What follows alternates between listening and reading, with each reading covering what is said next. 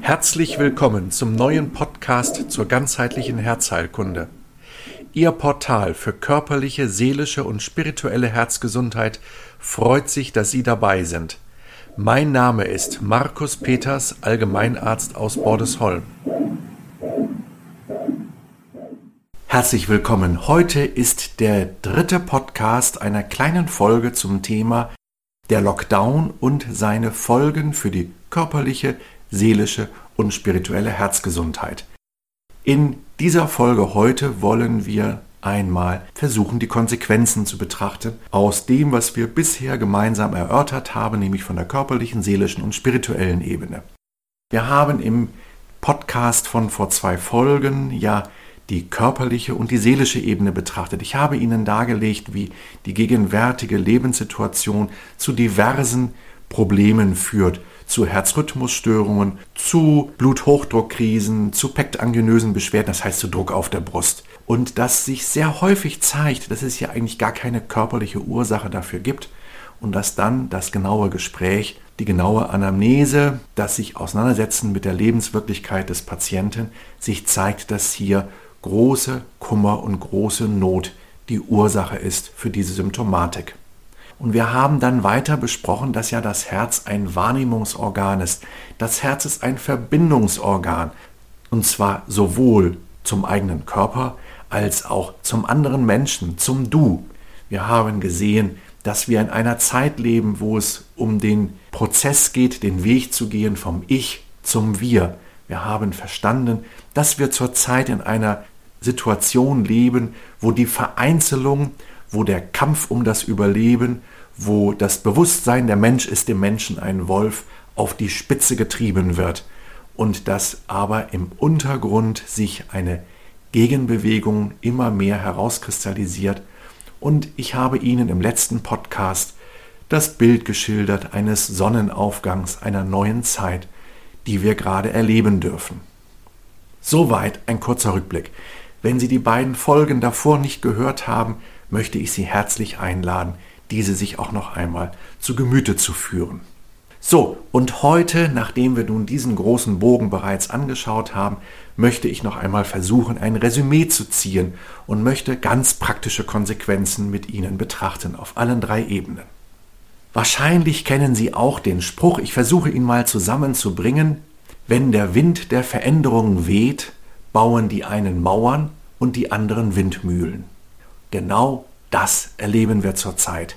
Die einen bauen Mauern und versuchen den Status quo zu halten, die anderen bauen Windmühlen und freuen sich über den Wind der Veränderung. Es ist ihre Entscheidung, ob sie Mauern bauen oder Windmühlen bauen. Treffen Sie die richtige Entscheidung für sich. In meiner Arbeit spiele ich nicht die körperliche gegen die seelische, gegen die spirituelle Ebene gegeneinander aus. Es geht darum, sowohl das Herz auf der körperlichen Ebene ganz ernst zu nehmen in seinen Bedürfnissen, in den diagnostischen und therapeutischen Notwendigkeiten, die da sind, als auch die seelische Ebene, als auch die spirituelle Ebene gleichermaßen ins Bewusstsein zu heben und jeweils zu gucken, wo besteht die Notwendigkeit für den Menschen, mit dem ich es gerade zu tun habe, welche Ebene gehört hier gerade zur Zeit betrachtet. Damit möchte ich deutlich machen, es geht um ein sowohl als auch. Es geht nicht um ein entweder oder. Und das ist das, was mich heutzutage in der Medizin oft sehr traurig macht. Da geht ein Mensch zum Arzt und er wird untersucht, egal mit welchen Beschwerden. Das können Magenschmerzen sein, das können Herzbeschwerden sein, das können Rückenschmerzen sein, was auch immer. Er wird untersucht. Da wird ein, eventuell ein Riesenbrimborium gemacht mit bildgebender Diagnostik und so weiter. Und dann stellt man fest, da ist nichts. Und dann heißt es, okay, da ist nichts, also ist das psychosomatisch. Dann gehen Sie mal zum Psychotherapeuten und man bekommt die Überweisung zum Psychotherapeuten. Das ist für mich aus meiner Perspektive ein altes Denken, ein Denken, das in ein entweder oder spaltet. Welche Erkrankung hat nicht auch einen seelischen Aspekt? ein großer Lehrer unserer Zeit, der diesen Aspekt herausgearbeitet hat und immer wieder ja auch lehrt, ist zum Beispiel Rüdiger Dahlke. Aber nicht nur er. Schlussendlich sind es viele große Ärztinnen und Ärzte, die uns das eigentlich lehren und zeigen. Und das ist auch meine zutiefste Ansicht, dass es um ein sowohl als auch geht. Ich möchte mal ein ganz krasses Beispiel nehmen, um ganz deutlich zu machen, was ich damit meine. Wenn ich ausrutsche auf Glatteis oder auf einer Bananenschale, dann kann ich sagen, tja, da bin ich ausgerutscht und habe mir jetzt kräftig wehgetan, vielleicht sogar etwas gebrochen. Dann kann ich auf dem Standpunkt stehen, dass das Ganze nun überhaupt nichts Psychosomatisches mit mir zu tun hat. Aber ist das wirklich so? Und ich erinnere mich an keinen Fall aus meiner nun 25 oder ich glaube, inzwischen sind es auch fast ja, 25-jährigen Berufserfahrung, wo es nicht doch auch beim näheren Hinlauschen eine große seelische und biografische Ebene gibt, selbst von einem solchen blöden Unfall.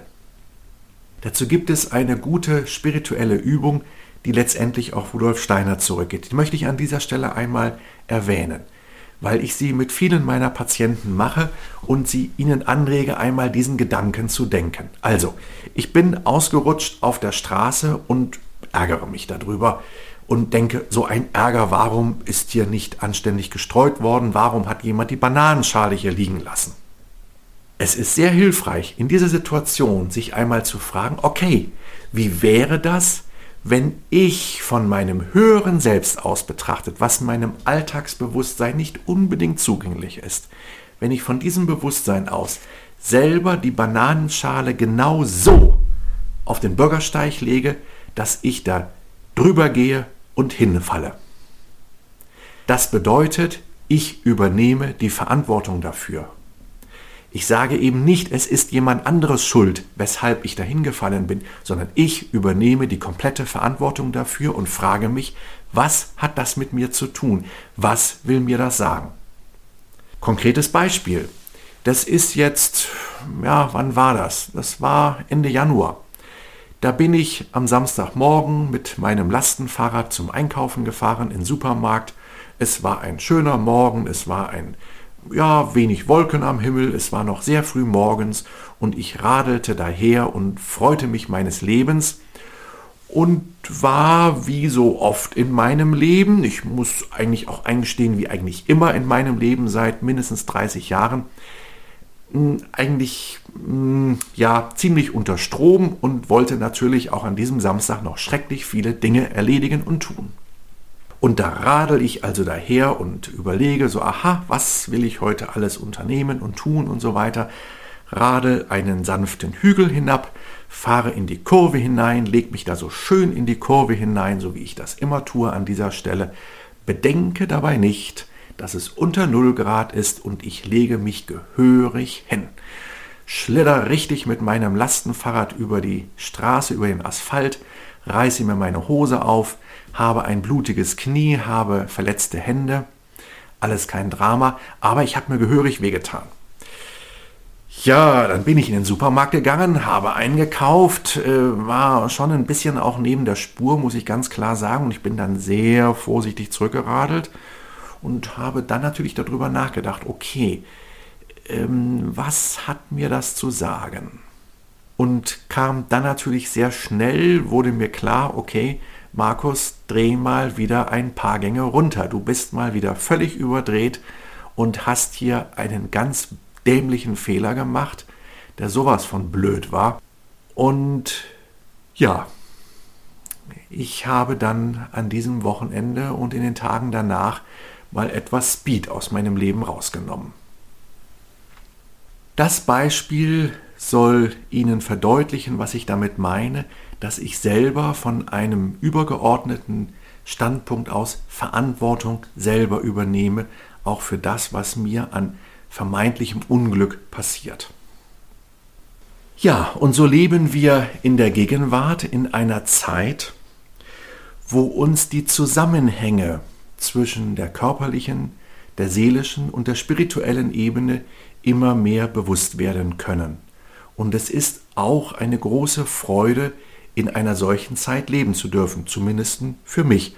Und ich möchte Sie, liebe Zuhörerinnen und Zuhörer, sehr herzlich dazu einladen, das genauso mal zu erleben, wie ich Ihnen das gerade gesagt habe. Es ist spannend, die Zeit, in der wir aktuell leben. Wir verstehen jetzt Zusammenhänge, die die indigenen Kulturen immer gewusst haben und die wir jetzt auch wieder neu entdecken dürfen in der abendländischen Zivilgesellschaft. Eine spannende Zeit. Aber ganz konkret, was machen wir jetzt bei psychosomatischen Herzrhythmusstörungen? Ich möchte, bevor ich Ihnen ein paar ganz konkrete Tipps gebe, was Sie tun können, möchte ich darauf aufmerksam werden, äh, möchte ich Sie darauf aufmerksam machen, dass eben diese psychosomatischen Herzbeschwerden uns zeigen, dass wir der Schöpfer unseres Lebens sind.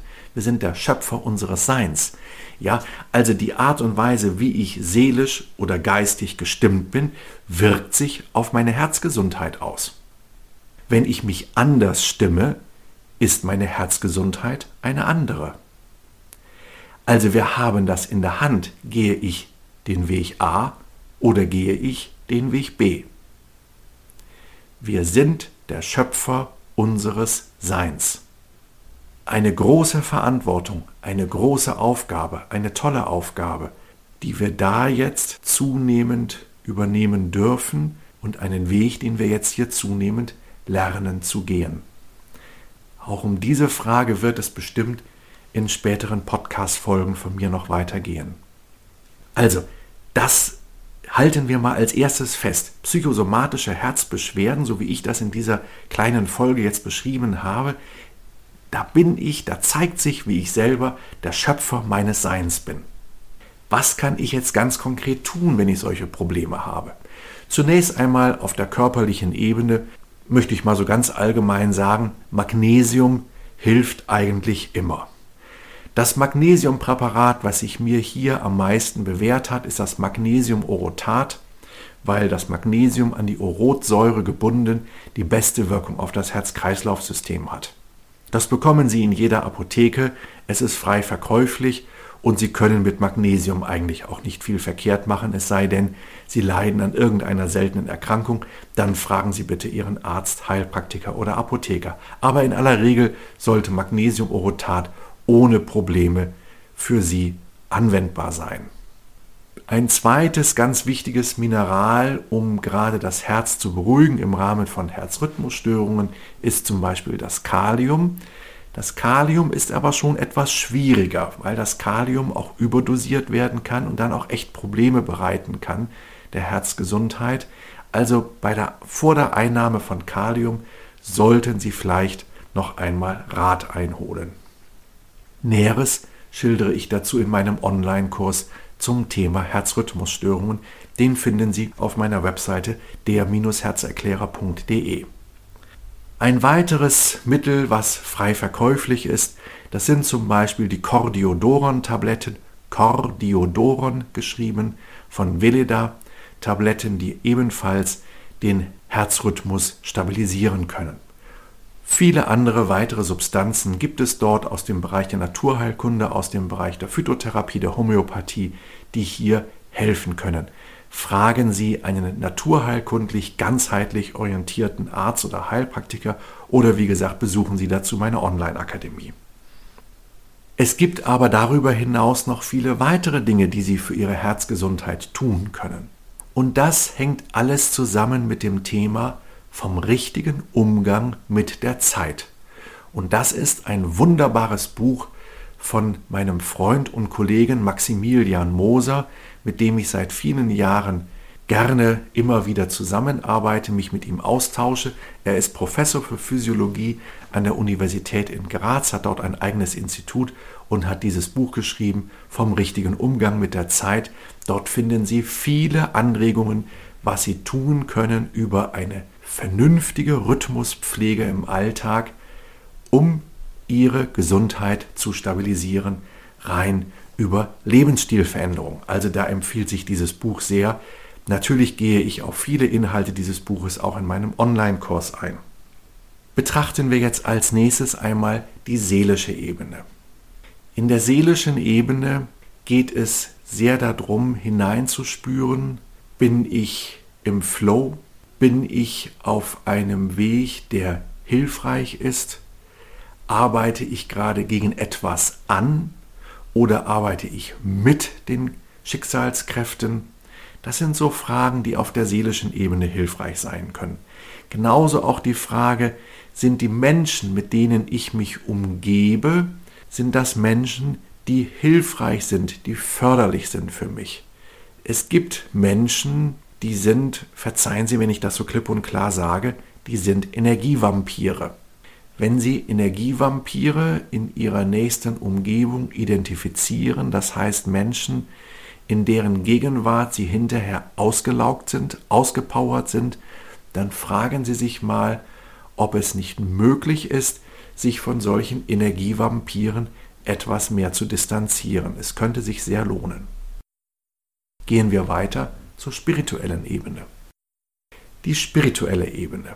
Ein großes Feld. Ich möchte hier einige wenige Fragen nennen, die hier hilfreich sein können. Es sind Fragen, die in vielen Schulen auch der Herzensmystik gelehrt werden, praktiziert werden und die mit Sicherheit dem einen oder anderen Zuhörer dieses Podcasts jetzt überhaupt nicht neu sind, aber vielleicht ist es trotzdem auch nochmal eine Anregung, diese Frage mit in den Fokus des eigenen Bewusstseins zu heben. Die erste Frage lautet, wer bin ich wirklich? Wer bin ich?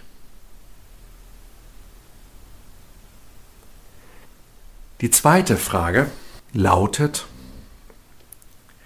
was ist der Ruf meiner Seele? Was ist der Ruf meiner Biografie? Was ist meine Aufgabe hier auf der Erde? Und die dritte Frage kann lauten, was sind die nächsten Schritte auf meinem Lebensweg? Also, wer bin ich? Was ist meine Aufgabe? Was sind meine nächsten Schritte? Wir tun gut daran, solche Fragen nicht uns so nebenbei zu stellen, sondern schon wirklich uns dafür auch Zeit zu nehmen, weil es sind heilige Fragen. Und ich möchte Sie jetzt einladen, eine kleine Übung mit mir zu machen, die ich gerne vor auch meinen Vorträgen mache, die ich schon mit vielen, vielen Menschen gemacht habe in großen Vortragssälen, weil sie mir so ausgesprochen wichtig ist und die ich aber auch häufig mit meinen Patienten in der Praxis mache. Wenn irgend möglich, setzen Sie sich entspannt hin, fühlen Sie in Ihren Körper hinein, ob es Ihnen soweit gut geht. Vielleicht gibt es Partien, die Sie noch einmal etwas entspannen können, wo Sie Spannung gehen lassen können. Und dann legen Sie sanft und liebevoll Ihre Hand auf Ihr Herz.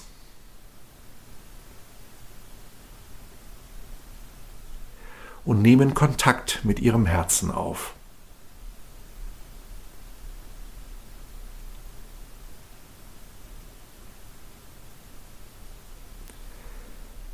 Im nächsten Schritt lenken Sie den Fokus Ihrer Aufmerksamkeit auf die Wärme, die sich ausbreitet zwischen Ihrer Hand und Ihrem Herzen.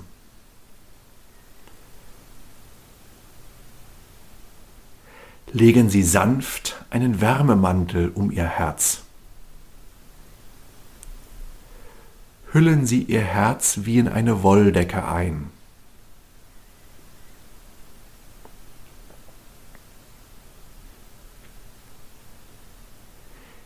Nächsten Schritt lenken Sie den Fokus Ihrer Aufmerksamkeit auf die Atmung. Beobachten Sie, wie die Atmung ein- und ausströmt.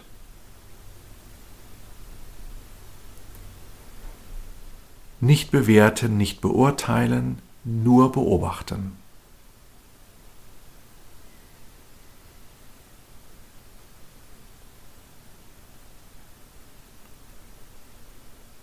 Und im letzten Schritt lenken Sie den Fokus Ihrer Aufmerksamkeit auf den Herzschlag.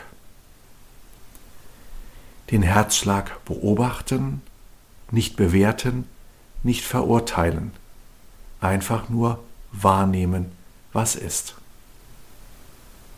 Der Herzschlag Ihres Herzens, der Herzschlag Ihrer Seele.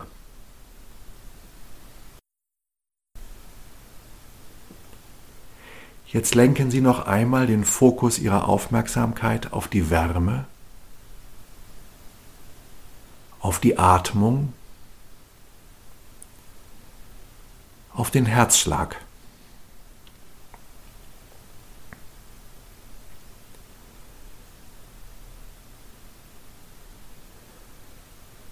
Vielleicht ist jetzt der Moment gekommen, sich eine Frage zu stellen, zum Beispiel die Frage, wer bin ich wirklich?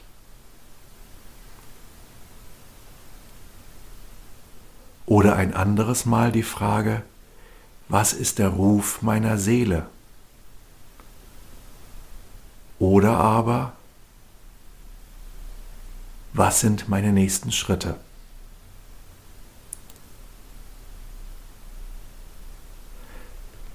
Soweit diese Übung. Wenn Sie eine solche kleine Übung machen, ich nenne sie Hand aufs Herz, Hand aufs Herz legen und dann nochmal kurz zusammengefasst, Wärme, Atmung, Puls, wahrnehmen, nicht beurteilen und schon gar nicht verurteilen, einfach nur wahrnehmen, was ist. Mit einer solchen einleitenden Übung, wie diese Übung Hand aufs Herz, werden die Antworten schon ganz andere sein, als wenn Sie eine solche Antwort rein aus dem Kopf heraussuchen. Und um es Ihnen ganz klipp und klar zu sagen, die Antworten aus dem Kopf werden nicht viel taugen. Im Übrigen darf ich an dieser Stelle auch erwähnen, dass ich immer wieder Herzmeditationskurse anbiete. Wie das 2021 laufen wird, ist naturgemäß im Moment noch offen. Gehen Sie auf meine Webseite. Dort werden Sie dazu Informationen finden oder halt auch tragen Sie sich für den Newsletter ein, dann werden Sie informiert werden, sobald es hier entsprechende Angebote gibt. Im Rahmen meiner Herzmeditationskurse geht es darum, genau hier einen tiefen Weg in das eigene Herz hinein zu gehen und zu finden und hier aus dem Herzen heraus Impulse für die nächsten biografischen Schritte zu finden. Ich biete auch Herzmeditationskurse an, speziell für Menschen in Heilberufen oder in lebensberatenden Berufen, auch hierzu finden Sie auf meinen Webseiten Informationen. Ja, damit haben wir unsere kleine Reihe beendet, wo es um die Frage ging, welche Folgen hat der Lockdown für die Herz-Kreislauf-Gesundheit. Ich hoffe, ich konnte Ihnen ein paar neue Perspektiven aufzeigen. Bitte verzeihen Sie mir die Unvollständigkeit die Unvollkommenheit meiner Ausführungen, die sind mir vollends bewusst. Dafür wird es weitere Podcast-Folgen geben, wo wir die verschiedenen Aspekte weiter vertiefen werden. Und zwar sowohl die körperliche wie auch die seelische, wie auch die spirituelle Ebene. In einem der nächsten Podcast-Folgen bringe ich auch wieder einen sehr spannenden Gast mit. Eine spannende Frau, die uns aus ihrer Arbeit berichten wird. Seien Sie gespannt, bleiben Sie dran. Bis dann! Vielen Dank für Ihre Aufmerksamkeit. Ich bin Markus Peters, Gründer und Inhaber der Praxis Herztherapie Nord. Motto Ganzer Mensch, gesundes Herz. Und der Akademie Der Herzerklärer.